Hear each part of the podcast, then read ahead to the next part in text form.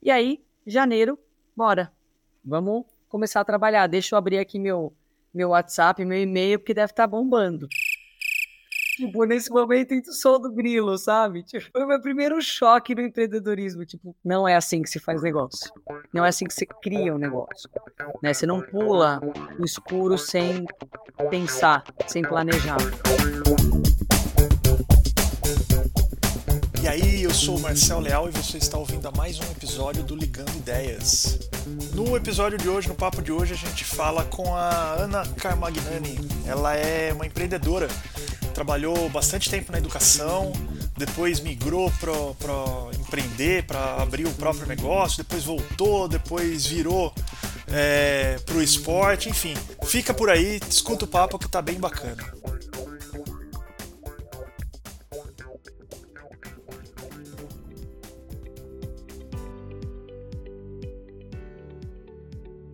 Obrigado pelo seu tempo, obrigado pelo, por ter aceito o convite aqui para a gente bater um papo.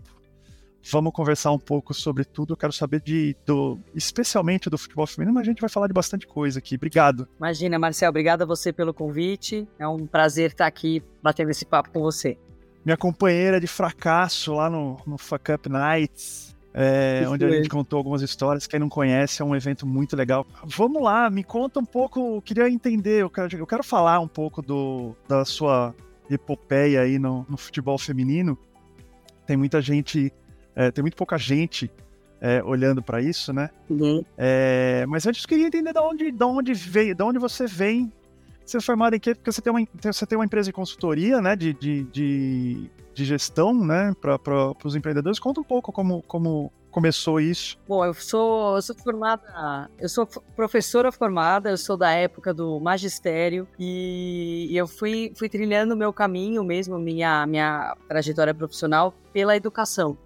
É, sempre acreditei que a, a educação é o caminho para você transformar tudo, né? Assim, oportunidades, pessoas, é, você criar novas ideias, você precisa ter uma trajetória é, educacional. Quanto mais é, você aprende, mais você é, abre portas ou enxerga portas, né? Pelo fato de você ter essa visão. Então eu fui trilhando esse caminho dentro da educação. Com 16 anos eu estava em sala de aula, trabalhando com educação infantil. Na época ainda como auxiliar de classe, eu trabalhava com educação infantil, criança de um ano e meio. Para entrar na escola, elas tinham que simplesmente andar. Tinha criança que ainda não falava, uhum. a maioria com fralda. Então era uma experiência, para mim, naquele momento, uma coisa totalmente nova. E é interessante que esse meu caminho da educação é, tem, tem algo aí na, na família, né? Assim, tem boa parte da minha família vem da área de educação. Minha mãe, eu tenho tias é, educadoras, cada um ali com a sua história, mas é, todo mundo trilhando esse caminho da, da educação, do lado da, da das mulheres, né? E do lado dos homens tem aí muita, muito sangue forte no empreendedorismo também. Então acho que eu juntei um pouco de cada lado para trilhar o trilhar o meu caminho. Mas voltando para a educação, eu lembro que educação infantil foi um, um momento ali que eu tive meu primeiro insight de, de que realmente a gente consegue aprender com todo mundo. Né? Aquelas crianças de um ano e meio, que muitas delas, como eu te falei, nem falavam, né? É, usando fralda, tentando se relacionar, mas naquela troca entre eles você aprende também sobre relacionamento, sobre, sobre ter um, uma vontade, ter que esperar a sua vez, sobre paciência, né, sobre desafio. Para uma criança de um ano e meio subir um degrau é um super desafio. Né? Então você começa a perceber que, de acordo com onde você está naquele momento, teu, o teu desafio ele pode ser muito pequeno para alguém e para você ele pode ser gigantesco. Então, esse insight dessa aprendizagem, para mim foi foi super importante. Enquanto eu estava com 16 anos de sala de aula, muitas pessoas que estudavam comigo estavam só fazendo o ensino médio, na época o colegial. Sim, preocupado com outras coisas, inclusive, né? Sair e tal, era, um, era um outro, uma outra preocupação. Exatamente. Então eu fui trilhando esse caminho na, na educação, passando por o ensino, pelo ensino fundamental, é, fui fazer faculdade de psicologia mas no meio do caminho resolvi que a minha paixão era o esporte. Né? Não que a psicologia e o esporte, hoje mais do que provado que psicologia e esporte tem tudo a ver, é, mas eu decidi seguir pela educação física e nessa trajetória de escola fui dar aula de educação física, dei aula de natação para crianças aí de várias idades. Vem de, de do, do, da educação mesmo, professora de fato mesmo, magistério, como se falou, né? É. Vem ali desde a da molecada. Mas na aula, quando você dava aula de, de educação física, era para criança também ou não? Para criança, para crianças até 9, 10 anos. Essa, essa era a idade máxima que eu trabalhava. Cheguei até a trabalhar em academia, atendendo o público mais adulto, mas assim, realmente a minha paixão sempre foi o relacionamento com as crianças. É, e quando isso juntou com o esporte, foi para mim foi maravilhoso, porque o esporte também sempre foi muito presente na minha vida. Os meus pais sempre incentivaram muito a gente. A gente era sócio de um clube quando era criança e tinha lá uma escolinha de esportes, você pagava um valor e podia fazer todos os esportes. Então fazia basquete, vôlei, ginástica artística, assim, nem, nem gostava de tudo, mas só o fato de estar em movimento para mim era fantástico, adorava, né? Então fui seguindo, né, fui cada vez mais mesclando educação com esporte, e aí dentro, em determinado momento na escola, numa das escolas que eu trabalhava, surgiu uma oportunidade de eu assumir um cargo de gestão. E era um cargo que ia me afastar um pouco do esporte, totalmente do esporte e muito das crianças. Mas naquele momento de início de carreira, eu estava ali com 22, 23 anos, aquela ideia de eu preciso ganhar mais e crescer falou mais alto. Não é, não é nenhuma ideia, é uma pressão, né, que enfiam na cabeça da gente, né? É, exatamente. Então, assim, como que você não vai aceitar um cargo que você vai ganhar mais, que você vai ter mais destaque, né, que as pessoas vão te respeitar mais pelo que você né, ocupa naquele momento? Então, acabei aceitando e aí comecei a trilhar um novo caminho ainda dentro da educação, dentro da escola, mas totalmente voltado para a área administrativo-financeira, passando por é, fazer é, triagem de bolsa para alunos, conversas um pouco menos divertidas, vamos dizer assim, né? Porque com as crianças, independente do que está acontecendo, é muito divertido. Tem tempo ruim, né? Não tem. É, é, é o tempo todo e é natural. As crianças, elas não têm filtro e eu acho que isso é uma coisa boa, porque eles são honestos. No, no começo dá um pouco de de medo, né? Fala, poxa, se ninguém gostar de mim, né? Porque aí as crianças realmente te dão aquele selo de aprovado ou não, né?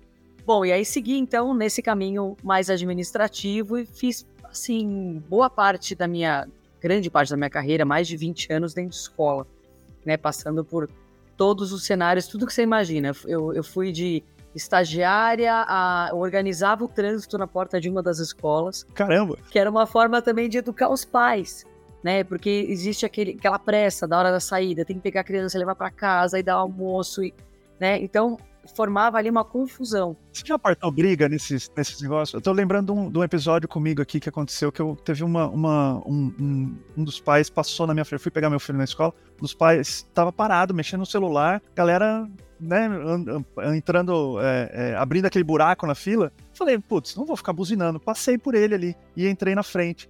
Ele não saiu e, e não, não, achou ruim comigo? Não acredito. Passei uma, uma coisinha assim pra, por ele ali, ele achou ruim comigo. A galera fica brava ali, né?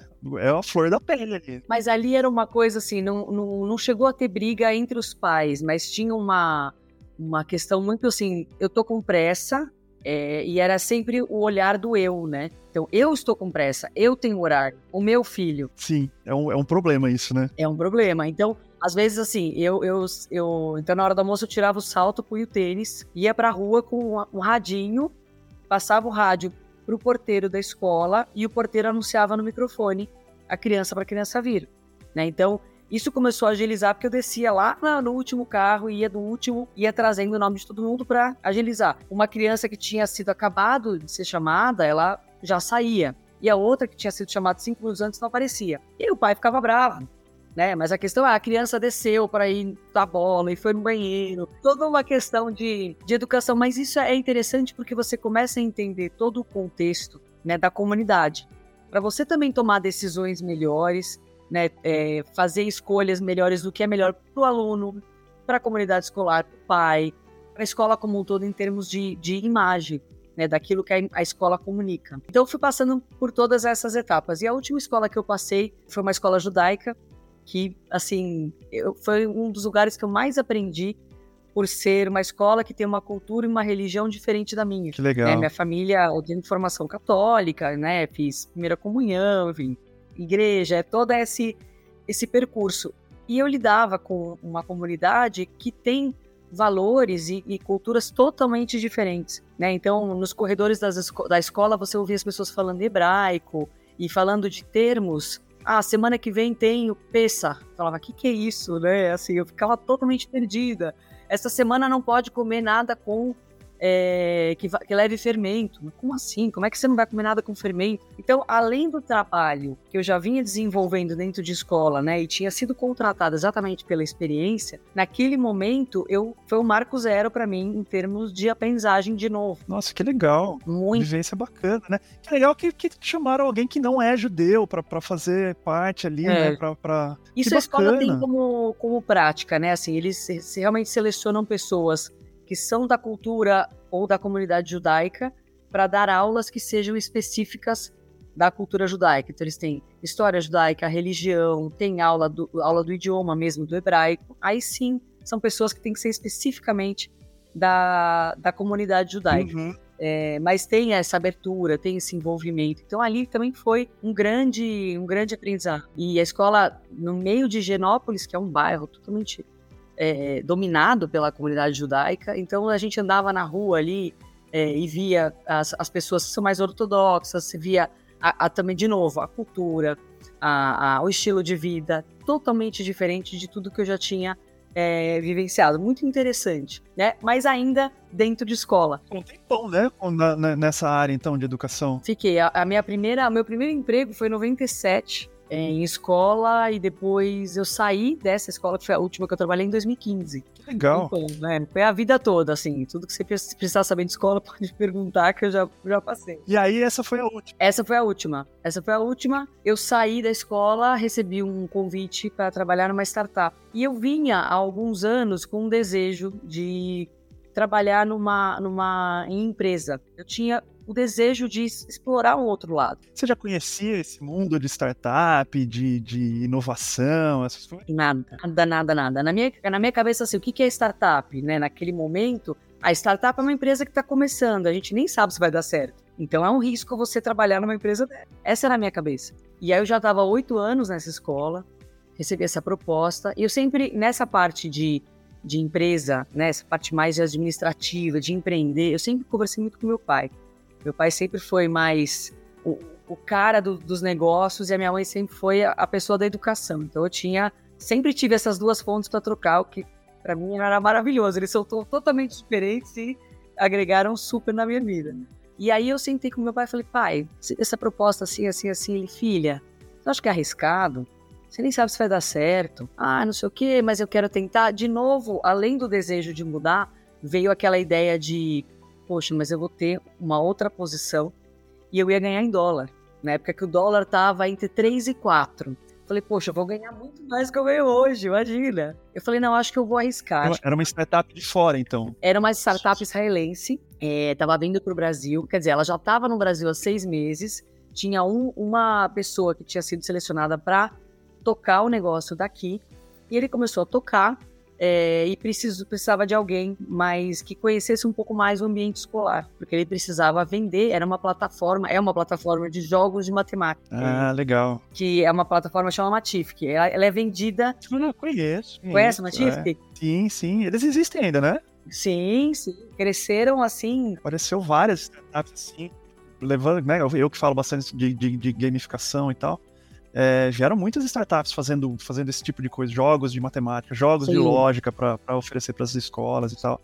E aí você recebeu uma proposta deles. Aí eu recebi e falei, quer saber, vou. É, e, e, é engraçado que assim, meu pai falava, filho, mas é arriscado, tal, não tenho muita certeza. Se não der certo, eles não têm vínculo com você, porque eles ainda não tinham empresa aberta no Brasil. Aí eu falei, ah, mas tem alguma coisa me chamando, tal. Aí fui comentar com a minha mãe, já que é uma empresa de educação. Fui conversar com a minha mãe. É, falei, mãe, decidi, vou aceitar.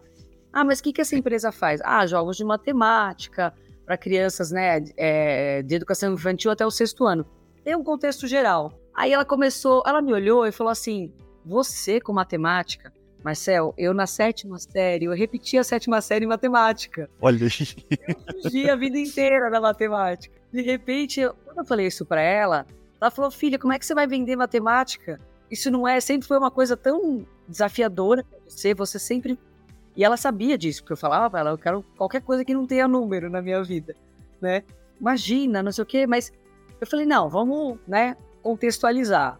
E aí, conversando com os dois, eu falei, bom, vamos, embora, vai dar certo. É, o convite era para quê, né? Era para era pra ser representante da startup no Brasil? Era para ser, sei lá, vendedor, para sair fazendo a parte comercial? Na verdade, a gente precisava desenvolver o negócio no Brasil. A gente precisava criar um negócio aqui. Então, eles, eles tinham é, toda a parte de desenvolvimento, tudo é, da parte de estrutura, dos jogos, de criação, tudo ficava em Israel. Eles precisavam que o negócio se desenvolvesse aqui. Então, a gente precisava ter uma estrutura para vender, para divulgar, a gente precisava é, que toda a plataforma tivesse em português, porque ela é desenvolvida em inglês e em hebraico. A gente precisava traduzir o conteúdo, né, é, localizar esse conteúdo para a cultura local, é, cultura do Brasil. Né? Então você tinha jogos ali com moeda que eles colocavam dólar. Né? A gente falava, não, as crianças não vão reconhecer, não é tudo criança que conhece dólar aqui no Brasil. Então a gente precisava realmente, como se estivesse criando a empresa do zero, tendo o produto a ser vendido.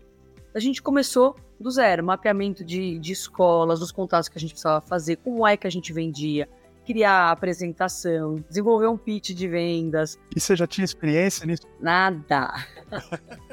Ó, ó, veia empreendedora aí, ó. super, se mas. joga, né? A galera se joga mesmo, é isso se aí. joga, porque assim, ou é ou é. Né? Assim, eles me escolheram pela experiência que eu tinha em escola, que era isso que eles estavam buscando querendo ou não. É o mais importante, é... né, na verdade. Mas eu vou te falar, Marcelo, eu acho que todo professor é vendedor. Porque ele está na frente de uma sala que tem lá 20, 30, 40 alunos. E ele precisa garantir que o que ele está falando seja interessante, que as pessoas estão prestando atenção. É, é, isso está sendo absorvido, está tendo algum valor, está sendo agregado. Então, todos os dias o professor vende por 7, 8 horas. Né? Porque lá no final, quando o aluno fizer a prova, né, fizer uma avaliação, for promovido ou não, aquilo atesta se ele é um bom vendedor ou não, se ele é um bom professor ou não. Se a classe inteira tira zero numa prova, significa que o professor não soube comunicar corretamente. Tem alguma coisa errada nessa comunicação. Mas isso, de novo, foi aí mais um insight da carreira, né? O professor é um vendedor, porque eu estava apavorada. Ana, você vai ligar para a escola e vai tentar marcar uma reunião. Aí eu, ah, tá bom, nunca tinha feito isso, mas tudo bem. E na época, o Denis, que é o que até hoje é, ele é o CEO da, da Matif, a gente trabalhava num escritório na. Era um escritório na Regos, na Paulista. Era uma mesa de frente para outra. Aí ele falou: então tá, então liga aí para uma escola que eu quero ver. Marcel, que na vergonha. Frente, sim. Na frente dele. Liga que eu quero ver, tá bom. Aí eu ligava. Eu, eu lembro que eu tava com, a, com o telefone, usava o telefone com fio, né? A minha mão tremia assim, eu, o fiozinho ficava assim. É, gaguejei, enfim. É, Pô, mas... que sacanagem, não, não, se faz isso.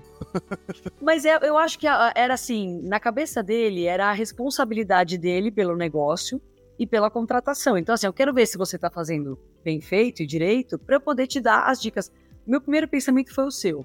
É, eu não acredito que ele vai me pedir uhum. para ligar na frente dele. Tipo, não confia. Fiquei morrendo de vergonha fiz tudo errado, gaguejei, troquei o nome da pessoa, mas tudo que podia dar errado deu. Aí eu desliguei o telefone e ele falou assim: você tava nervosa, né? Eu falei: eu ainda tô, porque eu nunca fiz isso e você tá me olhando. Aí ele falou: não, ó. Aí ele pegou e me deu umas dicas. Né? E ao longo do tempo, né, eu fiquei seis anos na Matif, que eu descobri, fui conhecendo o Denis, fui percebendo que esse era o estilo dele, Sim. essa veia de educador. Né? Então, assim, ele quer olhar e já na hora te falar o que, que você precisa melhorar pela experiência, pelo conhecimento que ele tem. Né? Então, isso me ajudou bastante. Depois, pra, mais para frente, tive que fazer apresentação, fazer é, reunião presencial, apresentando para a escola para vender, e depois até formação de professores que a gente também fazia para o uso da plataforma. É, no começo, ali com 20 professoras, eu olhava aquela sala lotada de professora, eu via todas as professoras eram minha mãe porque minha mãe é professora e elas me lembravam a minha mãe. Falou, gente, eu tô vendendo para minha mãe, sabe uma coisa? Mas assim, foi uma trajetória maravilhosa. A gente é, foi a minha primeira experiência ali com vendas, com marketing, com tradução. Eu tinha, eu estudei inglês a vida inteira, então eu tinha facilidade com isso. Isso também era uma vantagem. Né? Eu tinha que me comunicar com Israel quase todo dia, sempre em inglês. Mas nas escolas eu nunca tinha usado, então eu nunca tinha usado o inglês profissionalmente. Então foi um momento assim, você tem essa ferramenta, você não está usando. Comecei a botar para fora tudo que eu tinha, talvez, desenvolvido Ciência, no né? back-office da minha cabeça, foi, agora é a hora. Então, foi, isso foi sendo desenvolvido, a empresa foi crescendo, É, a gente foi contratando mais gente, contratando mais gente, conforme a startup ia crescendo, eu ia crescendo junto, né? Então, até, até final de 2020, então eu entrei ali, o, o cargo, na verdade, você me perguntou para fazer exatamente o que? Era para fazer tudo, e eu era uma business developer. Era isso, eu tinha que desenvolver o negócio. Conforme a gente foi contratando, eu fui mudando de cargo, né? Então eu fui é, coordenadora pedagógica dos conteúdos, gerente da equipe. Vida de startup na veia. Totalmente, totalmente. E era uma delícia, pra falar bem a verdade, era uma delícia, porque no momento, no, no último ano, ali, março de 2020, quando estourou a, a pandemia, a gente estava numa sala, em, a gente era em 30, ainda no coworking, né? né a gente estava lá na WeWork, sala gigante, todo mundo junto, vendedor, o pós-venda, o marketing, o cara do, do do público, todo mundo junto. Era o tempo todo ali. Eu tava fazendo alguma coisa, vinha um vendedor, Ana, tem uma escola que eu tô falando assim, assim, e eles querem fazer essa proposta aqui que eu respondo. Então era tudo em tempo real. A gente fazia é, treinamento com a equipe toda sexta-feira, clima de startup, sabe? Sexta-feira depois do almoço, é, não era tá todo mundo livre, né? A gente fazia um happy hour, mas com treinamento. Eu fazia treinamento de vendas, a gente falava, ah, vem tal pessoa e tal pessoa, você vende, você é escola. E a gente faz toda sexta-feira. Então era um clima de aprendizagem maravilhoso. Legal. Uma coisa incrível. E aí veio a pandemia, a gente, todo mundo para casa, né? Para quem estava numa sala com 30, ficar sozinho dentro de casa era uma hora para outra, né? Aliás, a, a, até, até a pandemia, pelo que eu estou entendendo, você, você, sempre trabalhou com um monte de gente, né? Junto ali. Com um monte de gente. Com as crianças, com, com a startup agora e tal. É, isso para mim, assim, eu não vou te falar que no começo não foi tão difícil, porque tinha tanta demanda é, de, de, de coisas que eu precisava fazer e tinha tanta demanda da equipe que o fato de eu ter essa, esse período de silêncio me ajudou a entregar como nunca, de verdade. Assim, quando eu vim em casa, eu falei: era, ninguém vai bater na minha porta aqui, ninguém vai bater na minha mesa, sentar com um cafezinho, falar: Ana, preciso conversar com você naquele momento, aquilo me deu uma satisfação, porque eu, eu, eu, me cobrava muito de não entregar a minha parte. Isso é um pouco do, do meu perfil é, profissional. Eu sempre quero garantir que todo mundo esteja equipado para fazer o seu melhor. E aí, o meu bom é me vira. Se eu precisar vir à noite, eu trabalho até mais tarde, fim de semana. Então, eu sempre tento dar essa, esse, esse, essa, esse apoio, essa base, para que eles possam é, fazer o melhor. É quase um coach mesmo, né? Eles vinham muitas vezes pedir uma ajuda e falavam assim, Ana, o que, que eu falo para essa escola? E aí eu começava a responder para eles, o que, que você fala? O que, que você acha que você tem que falar? Porque a resposta muitas vezes está dentro da pessoa, ela tem medo de errar. Era um trabalho, eu adorava fazer isso, mas isso me acumulava do meu lado, porque não tinha ninguém para fazer minha parte. Né? Então, esse, os primeiros dois meses em casa, para mim, foram maravilhosos. Mas isso me abriu o olhar um pouco para eu quero fazer algo que seja meu. Começou aquela um bichinho do empreendedorismo começou a é, é um problema quando a gente entra no, no meio do startup assim no, no, nesse nesse ecossistema de startup. Você vê as pessoas fazendo, você vê as pessoas se realizando assim, você fala, pô, eu também quero e pega e, e é o bichinho mesmo. É, é, uma picadinha que você toma ali. É. Não e não e não tem volta, não tem volta. E, e às vezes não é nem não é nem não é nem de realizar, não é nem abrir uma empresa, mas é, um, é uma, essa vontade de realizar coisas, né? É assim, uma loucura, porque um monte de gente perdendo emprego, né? Assim, empresas fechando, negócios falindo, e eu querendo empreender. Gente, né? Assim, hoje eu paro para pensar e falo, loucura, né? Assim, hoje pensando friamente, com o bichinho mais ou menos domado aqui, né? Mas qual que era a minha, a minha percepção de empreender? Que eu acho que é muito do que se vende, né? Vende-se vende muito o romance né? Existe um romantismo em empreender. É lindo e maravilhoso. Ah, muito. Né? Você trabalha a hora que você quiser, o dia que você quiser. Se você quiser faltar, você não tem que dar desculpa para ninguém. Você pega o seu computador e trabalha da praia. Você escolhe com quem você quer trabalhar. Se você não quiser trabalhar com aquela pessoa, você não trabalha. Né? Quer dizer, é uma liberdade, uma satisfação que não, não são reais. Isso não é real. Mas naquele momento eu tinha aquela. Eu tenho certeza que vai dar tudo certo. A hora que eu fizer a transição, eu vou ter fila na minha porta. É, e aí, quando foi agosto, setembro, eu comecei a conversar com o Denis, explicando para ele: olha, tô querendo sair, tô querendo abrir meu negócio, fazer um negócio próprio. Ah, não, sei que sabe. Pô, não tem nada que eu possa fazer para fazer você ficar, né? Ele ainda tentou, né? Porque a gente vinha de uma trajetória bem sucedida de seis anos. Pô, é, né, seis anos no, no, no, negócio já, você já conhecia todo mundo e tudo ali, todas as escolas, enfim, todos todo os, os processos. Todo mundo. E foi isso que me fez acreditar, né? Porque como o meu trabalho ele ia continuar passando por educação, vai dar certo. Né? É só assim, ó, não tô mais lá, mas conta comigo. O que, que você estava pensando em, em, abrir, assim? Era, era dentro da área da educação mesmo, então?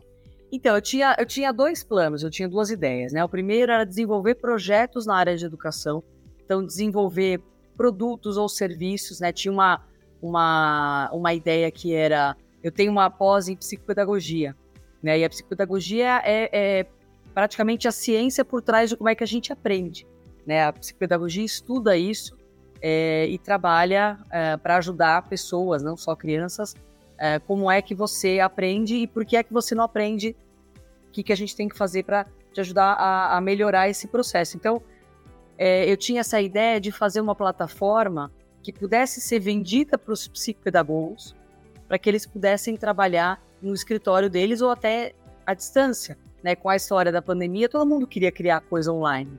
Né? Então, como é que os pais estão lidando com uma criança que não consegue aprender, que não consegue ler.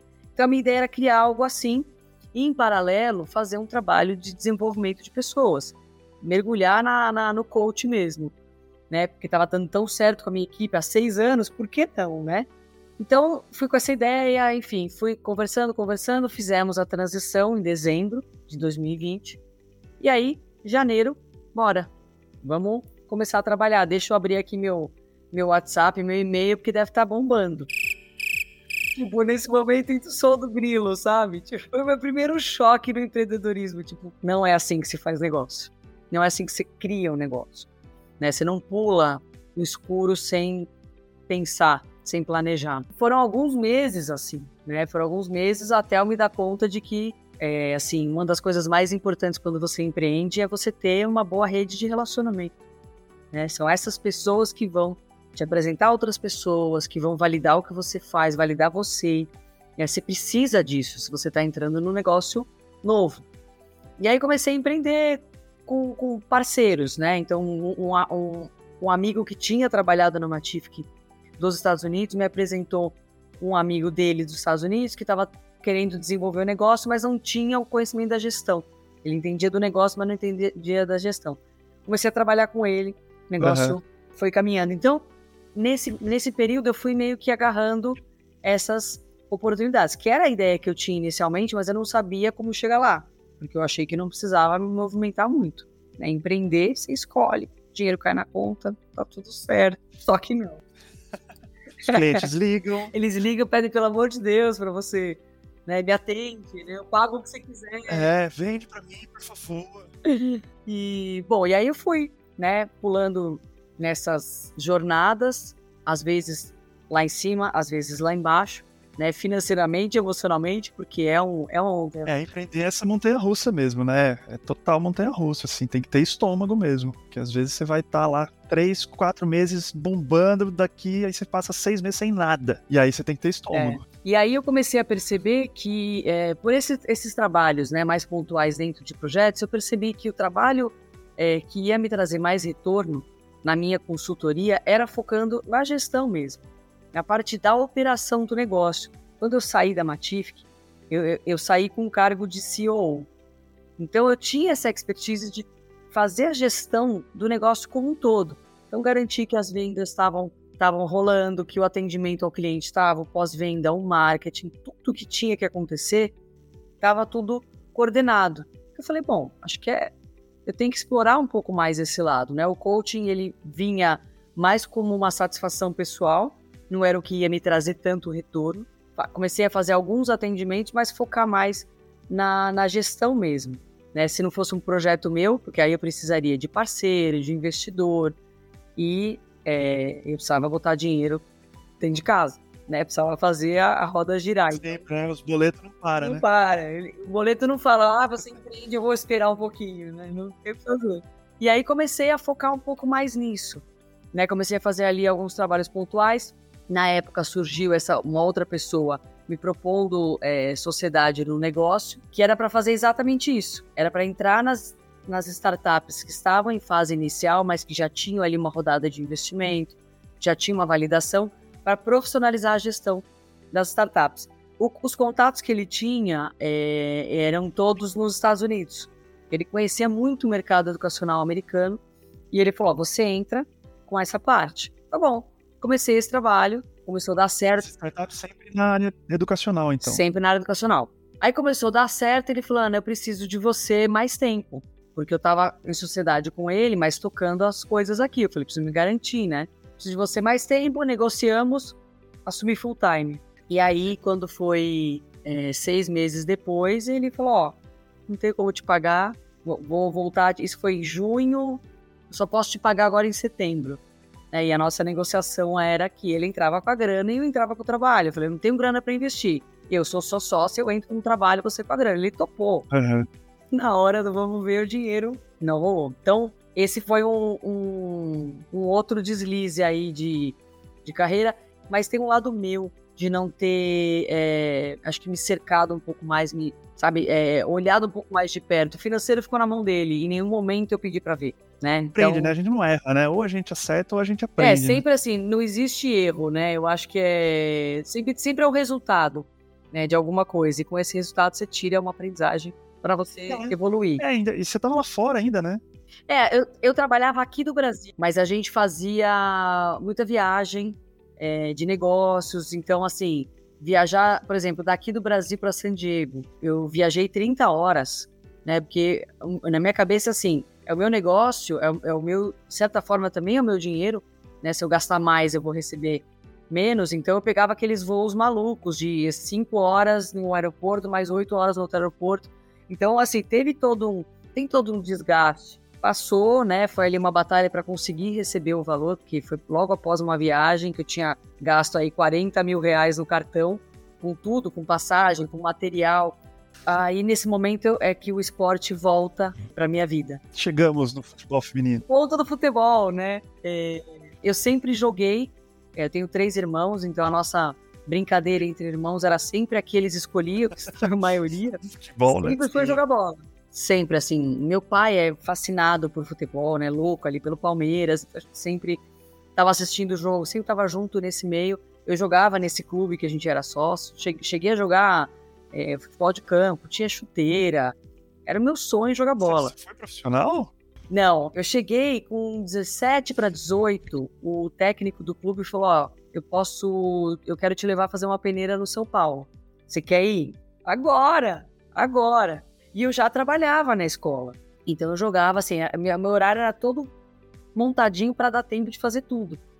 Eu falei, agora, agora. Ele falou, olha, como você tem. Eu não tinha feito 18 ainda. Ele falou, como você é menor de idade, você precisa da autorização dos seus pais. Eu falei, tá bom. Aí fui direto no meu pai, porque eu falei, ele vai amar, né? A filha jogar futebol, ele ama futebol.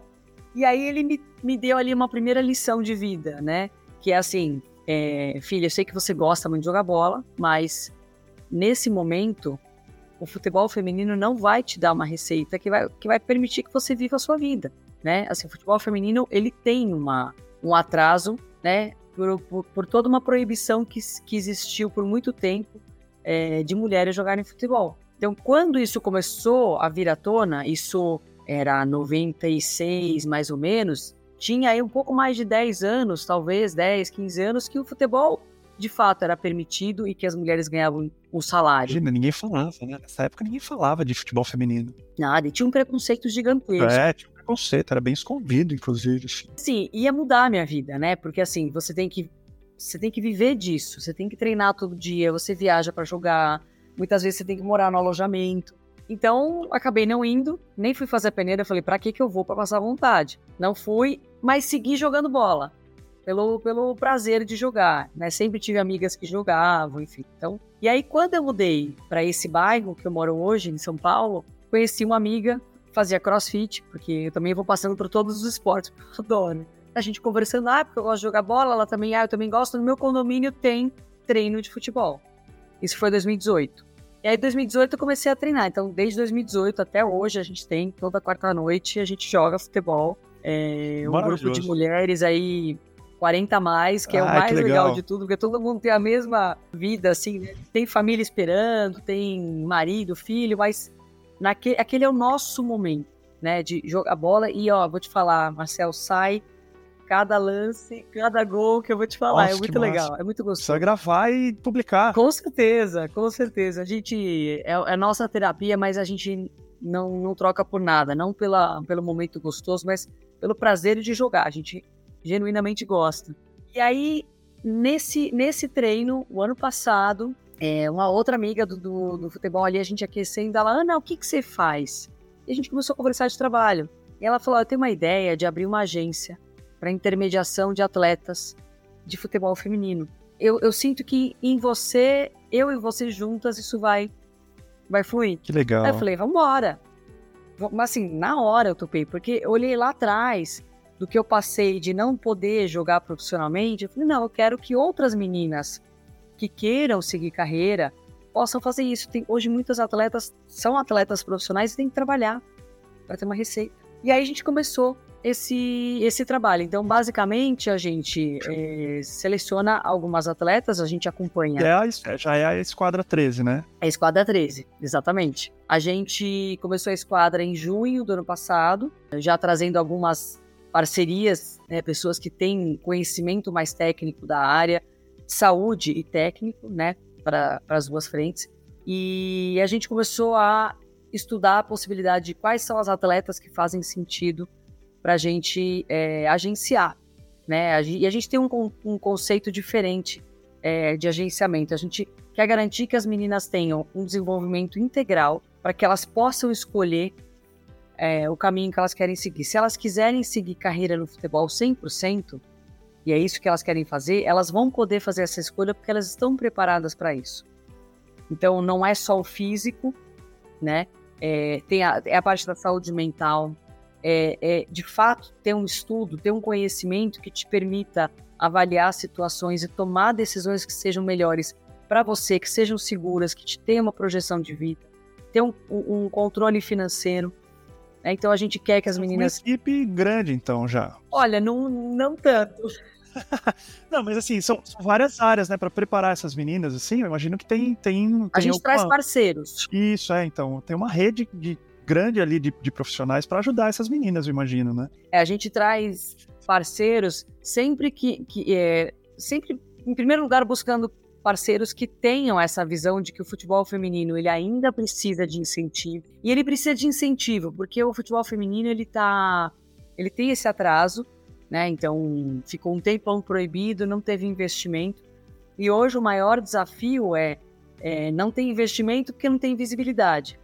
Mas se não tiver investimento, também não vai ter visibilidade. Né? Então, assim, alguém para patrocinar um, um, atleta, um time, um torneio, fazer um campeonato, é, precisa realmente acreditar que isso vai trazer retorno.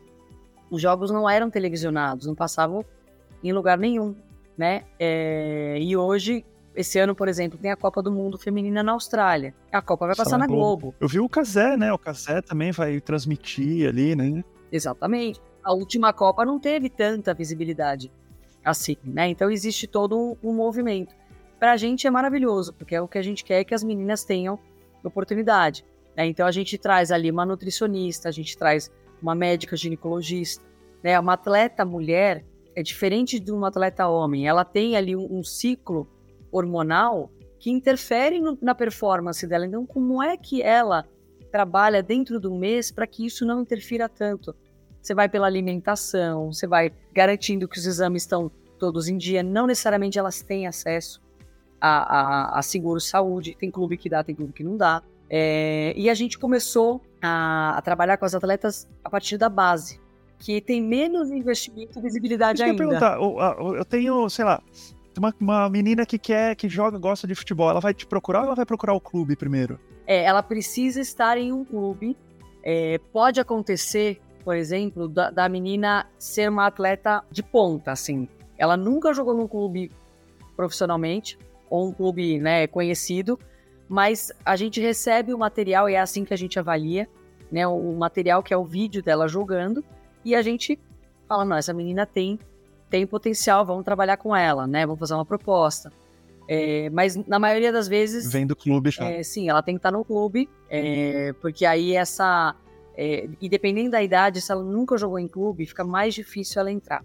É, se ela vem com 20 anos, ela nunca joguei em clube, mas joga super bem, é mais difícil do clube aceitar, porque existe toda uma, uma formação. Já né? é difícil com os homens, imagina com as meninas. É, exatamente. Então a gente começou pela base, que é, recebe ali uma bolsa auxílio, né? Eles têm um contrato de formação, um, um salário muitas vezes até menos do que o salário mínimo. É, muitas meninas morando longe da família com 14, 15, 16 anos, morando em alojamento, dividindo apartamento. É assim, é um super desafio. E a gente, é, em termos de equipe mesmo, a gente tem uma pessoa que trabalha com a gente, que também é do nosso time de futebol do bairro. Ah, lógico. É ótimo. Tem que ser, né? Tem que ser. É, ela, ela faz um trabalho mais do corpo a corpo com as meninas, sabe? De estar tá em contato todo dia, como é que você tá, como é que foi o jogo. E aí ela vai retomando toda a cada 15, 20 dias, como é que você, ah, você falou que você tava com cólica aquele dia, como é que você ficou? Então ela faz um trabalho, a gente fala que ela é o coração da esquadra, né? Porque ela realmente acolhe as meninas, mas tem assim um conhecimento de, de futebol, tem um entendimento de família, né? Então ela acolhe em termos até de botar no colo se precisar, mas a gente está ali trabalhando para contribuir para a formação, é, para a formação das meninas. Quantas meninas estão, tem hoje, vocês estão agenciando hoje? Hoje a gente está com 13 atletas. É, é, alguma coisa com Esquadra 13, não? Não, a gente até deu risada disso outro dia, falar, gente, não é possível que a gente está com 13, né? Tudo, tudo na nossa na nossa empresa que tem o número 13, a gente senta para comer no. Outro dia a gente sentou numa padaria para comer, o número da mesa era 13, a gente só foi ver depois. Coisas, assim, datas, né? Ah, vai ter um evento de futebol, que dia vai ser? Dia 13. Mas. E aí vocês estão com 13 meninas, de 13 variadas. meninas, a mais nova, mais nova tem 15 e as mais velhas têm 19. E é Brasil todo, só em São Paulo, como é que tá distribuído essa turma A gente aí? começou pegando atletas aqui de São Paulo, né, que como todo negócio, começa com network, então conhece alguém que indica uma atleta, que indica outra, e a gente sempre foi nesse, nesse formato. É, a gente é, transferiu três atletas esse ano, duas foram para Curitiba, uma está em Brasília, e as outras estão entre São Paulo e Santos. Mas como, como agen agenciadas, de vocês. Nossas. Elas estão jogando pelos clubes nesses é, locais, mas continuam sendo nossas agenciadas. Ali à distância, né? Como é que é o relacionamento de vocês com, com os clubes? É, todo, todo clube hoje tem, tem uma equipe feminina? Não, né? Hoje, hoje é obrigatório, né? Assim, se um clube... O clube, para ele poder jogar o profissional feminino, ele tem que ter uma base feminina, tá? É, então, hoje é obrigatório o clube ter. Tem alguns clubes que fazem isso com excelência, de fato dão a mesma atenção, a mesma visibilidade para as duas frentes, né, masculina e feminina, e tem clube que ah, a gente precisa montar um time para poder disputar o torneio. Faz ali uma peneira um mês antes, junta, joga, ah, acabou o torneio, dispensa todo mundo. Tem ainda muita informalidade, é, mas é ainda de um mercado em construção. É, existe é, muita gente que tenta se aproveitar da situação, mas tem muito trabalho sério. É, a gente vê cada vez mais mulheres assumindo a gestão dentro dos clubes principalmente da frente feminina. Porque, como a gente estava falando aqui, é, é, totalmente diferente. É, é, é o. Tá, sente na pele ali, né? Sabe os, as dores ali, conhece, conhece as meninas e tal. E o relacionamento é ótimo, então, como é que funciona o relacionamento com os, com os clubes ali? Ou tem uns perrengues de vez em quando? Tem, tem. Como todo negócio tem, né, Marcelo? Não tem jeito. É... Até porque muitas vezes você. A gente tenta manter um, um relacionamento próximo, né? Na verdade, a nossa abordagem ao clube é quando a gente precisa negociar algo relacionado ao atleta, a uma atleta nossa ou Exatamente.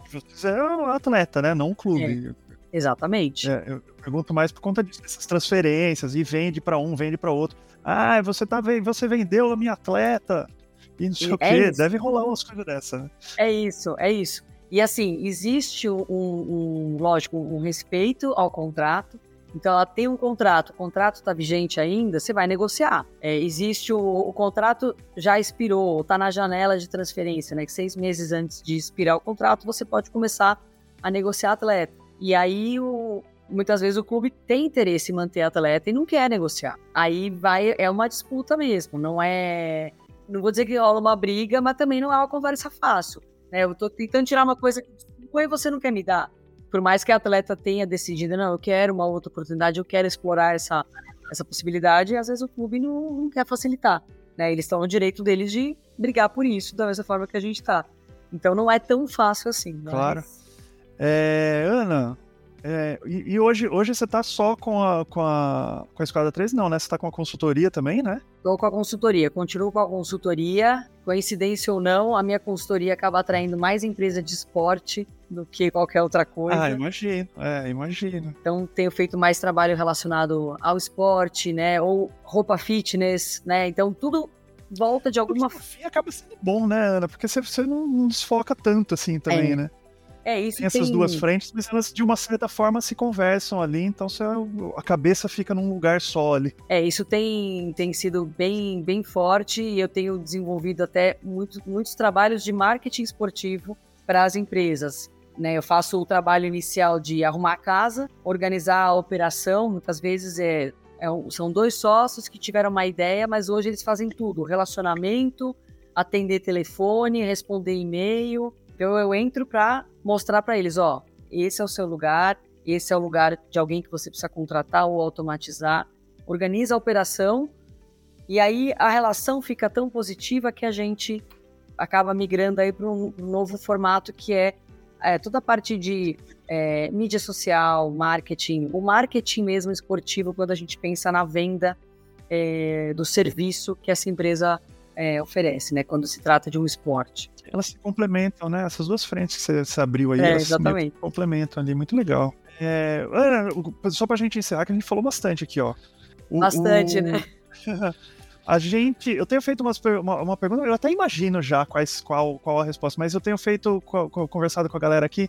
Quando você olha para trás, ligando os pontos ali, você identifica esses dois, três pontos que fala, putz, eu só tô aqui hoje porque aconteceu isso na minha vida, isso na minha carreira, isso no meu, na minha vida pessoal? Você consegue identificar esses dois, três Consigo, pontos? Assim? acho que é, claramente dá para perceber, né? O primeiro foi a percepção de que você precisa ser dado uma oportunidade, alguém precisa enxergar, é, além de você se enxergar, alguém precisa enxergar você para te abrir essa, essa oportunidade. A, essa primeira abertura de porta foi a minha mãe quando a gente conversou sobre carreira, que eu tava, não sabia exatamente o que eu queria fazer, e a gente falando sobre educação, aquilo me brilhou os olhos. Então, é, o fato dela abrir essa porta e enxergar isso em mim foi um primeiro é, grande marco. Acho que o segundo foi a teve uma questão pessoal aí no meio do caminho, né? Teve um divórcio é, no meio dessa transição toda de escola para para empresa. Foi tudo ao mesmo tempo, né? Foi o, foi o divórcio, foi a troca de trabalho,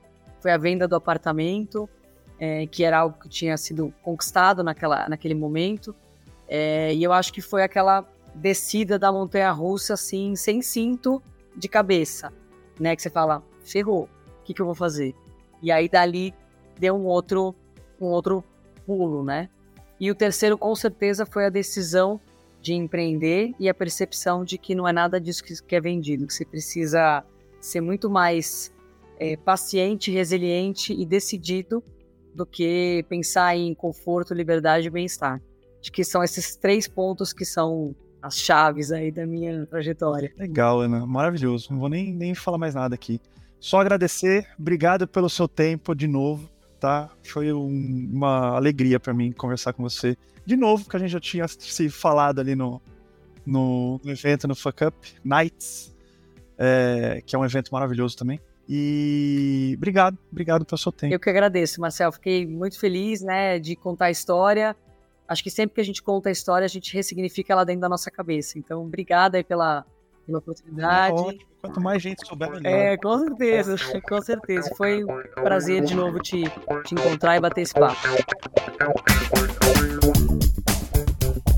É isso, meus amigos e amigas. Terminamos mais um papo aqui no Ligando Ideias. Espero que vocês tenham curtido tanto quanto eu. Falar com a Ana é sempre gostoso. Encontrar é, esses empreendedores por aí que passam os perrengues, que não tem nada de glamouroso, não tem nada de vida mansa, não. Espero que vocês tenham gostado. Como sempre, uh, se curtiu, espalha para os amigos, espalha aí para o grupo da, da família, passa para aquele amigo que tá passando um perrengue para entender como é que é essa vida, que essa vida ele não tá sozinho, que a gente segue por aqui conversando com a turma. Um grande abraço, um grande beijo, até mais.